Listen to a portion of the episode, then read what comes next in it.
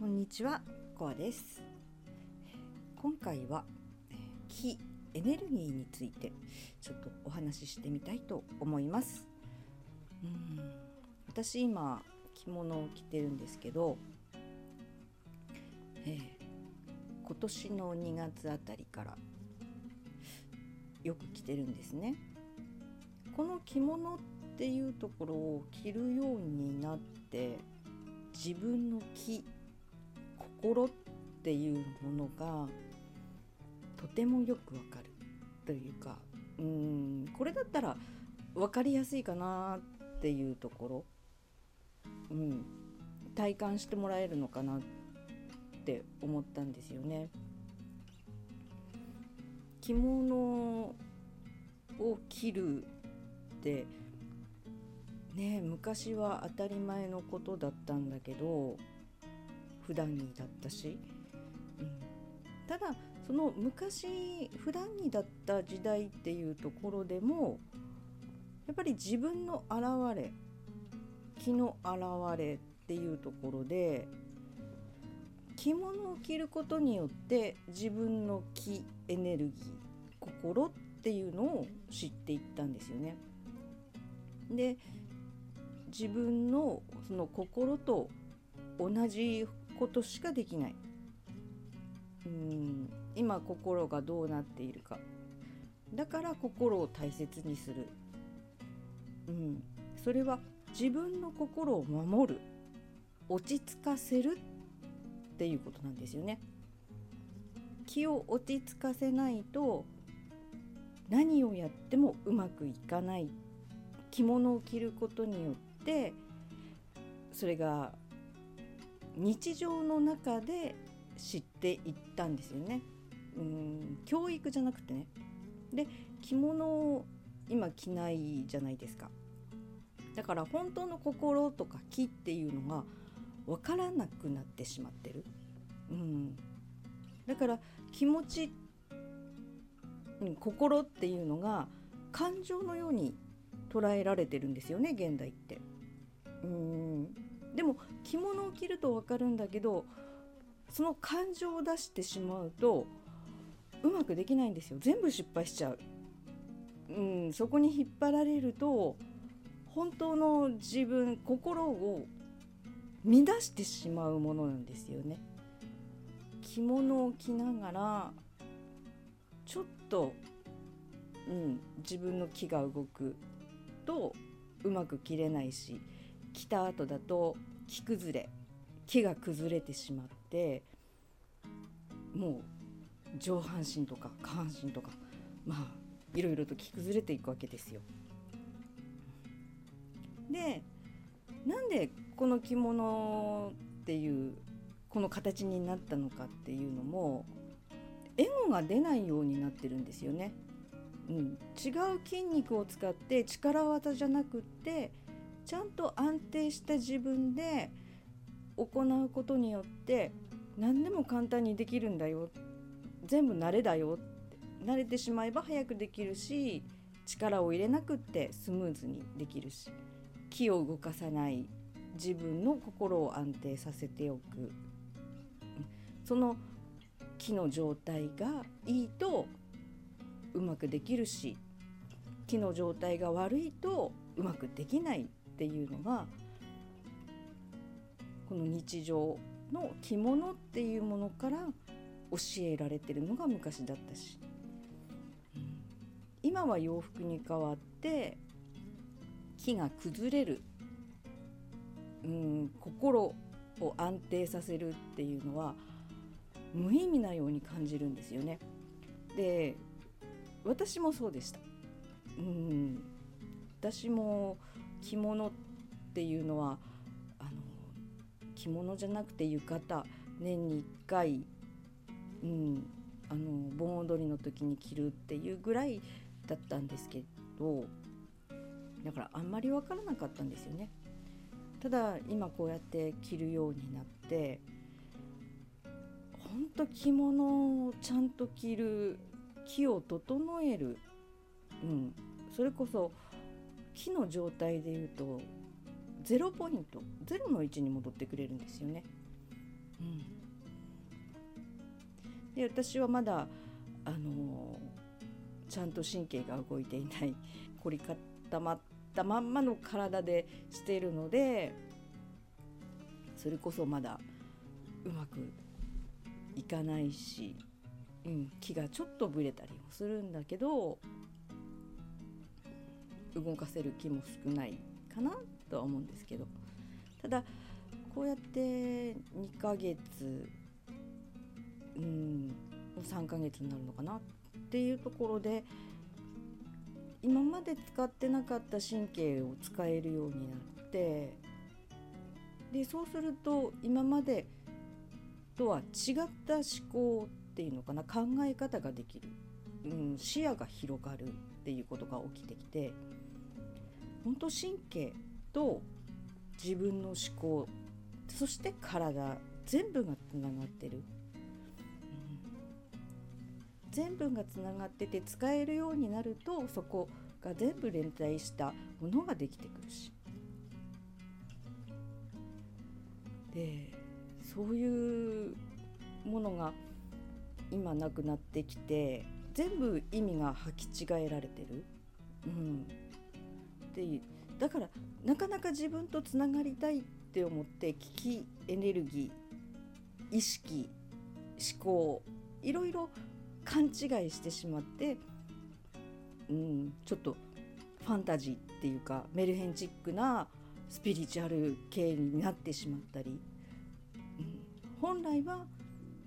自分の体とその気エネルギーそして意識っていうものの連携で行われているもので現実化っていうところも、うん、引き寄せっていうのも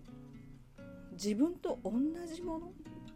うん、今の自分がそのまま外に出てきてるしそれが形になって現れてきてるだけだしこの自分の木っていうものが分かってくると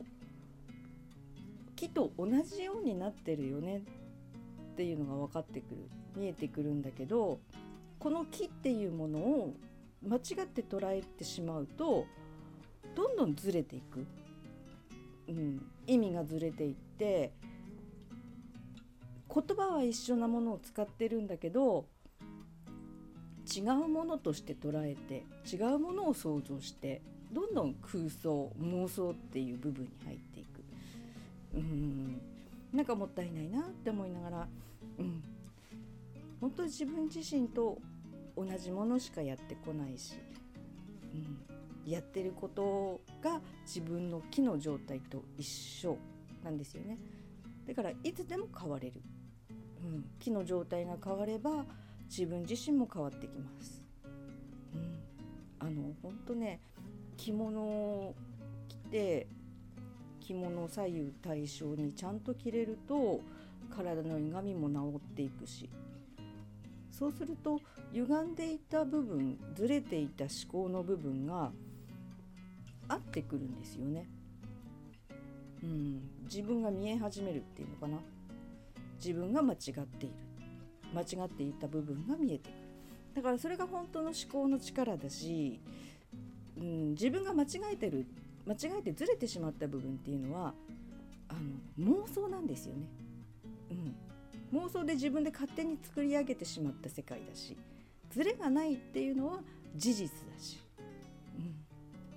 なんかそういうふうにしてどんどんズレを直していくと自分自身何でもできるんだっていうところだったり思い通りに進めばいいんだなっていうところだったり自由なんですよね。うん、ただ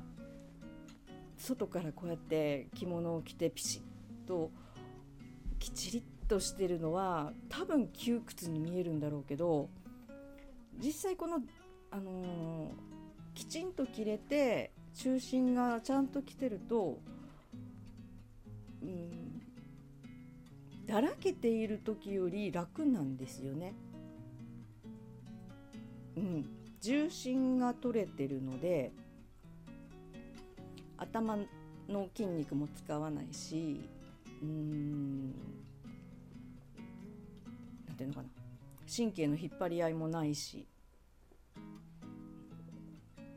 で妄想が出てくることもないし。それこそおかしな動きをするのってこの前頭葉なんですよね。で五感を使って生きないとこの前頭葉あの、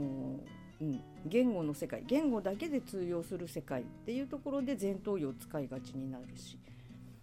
五感を使っていけるようになると頭全体が使えるようになって、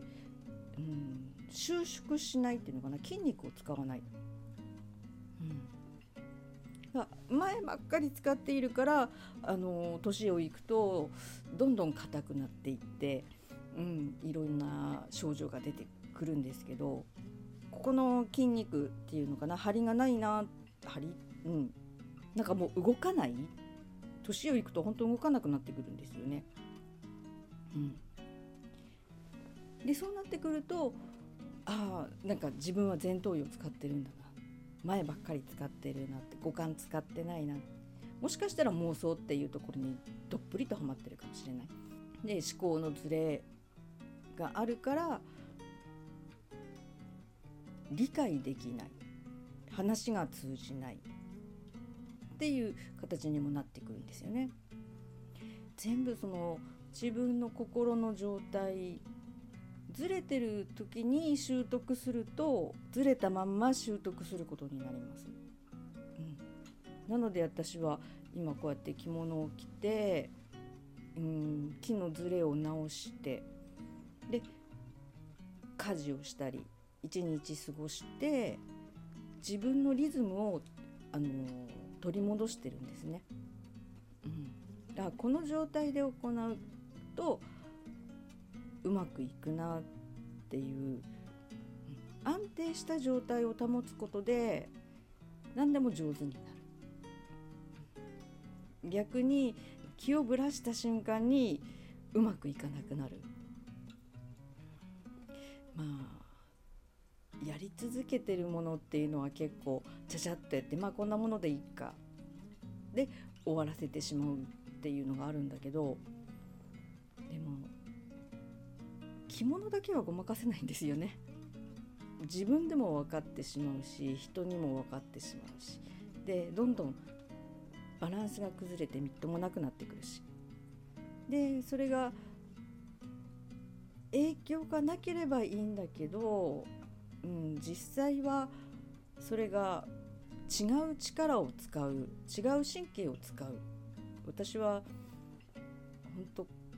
肩に力を入れてずっとやってきたのでもう緊張したり、うん、それがもう染みついてるんですよね。何するにしても緊張する。緊張がほぐれない。もう固まってしまってて。そこの神経を使ってたから今までその力技でやってたからしんどいっていうのかな。結構辛労にもなるし負担にもなるし。でもやってることはね肩の力抜いても同じことするんですよね、うん、できるんですよね。そしたらそのやり方が間違ってたなってもっと気を楽にしてやるっていうやり方がちゃんと昔分かってたらあこんな遠回りすることなかったのになって。だから、うん、まず自分の気っていうものを知ってそしてその木が安定した状態で生きる、うん、物事を行うっていうことをするとどこをぶらしてはいけないかどこならいいかっていうことが自分で分かってくるんですよね。だから気っていうエネルギーが自分そのものだし思考は自分じゃないんですよね。思考は気の状態を表しただけのものです。だから思考思い出てきた思いを大切にするとそっちの方に進んでしまうし自分の気状態エネルギーを大切にすると自分が最も状態がいいっていうのかな。何でもできる場所っていうのかな。たやすくできる。一番力を入れなくてできる場所、うん、でそこを徐々に鍛えてい現実化しているものでもあるし引き寄せているものでもあるのでと自分の気心というものを大切にしてみてください。というところで今日は気エネルギーというところでお話ししてみました。それではまた。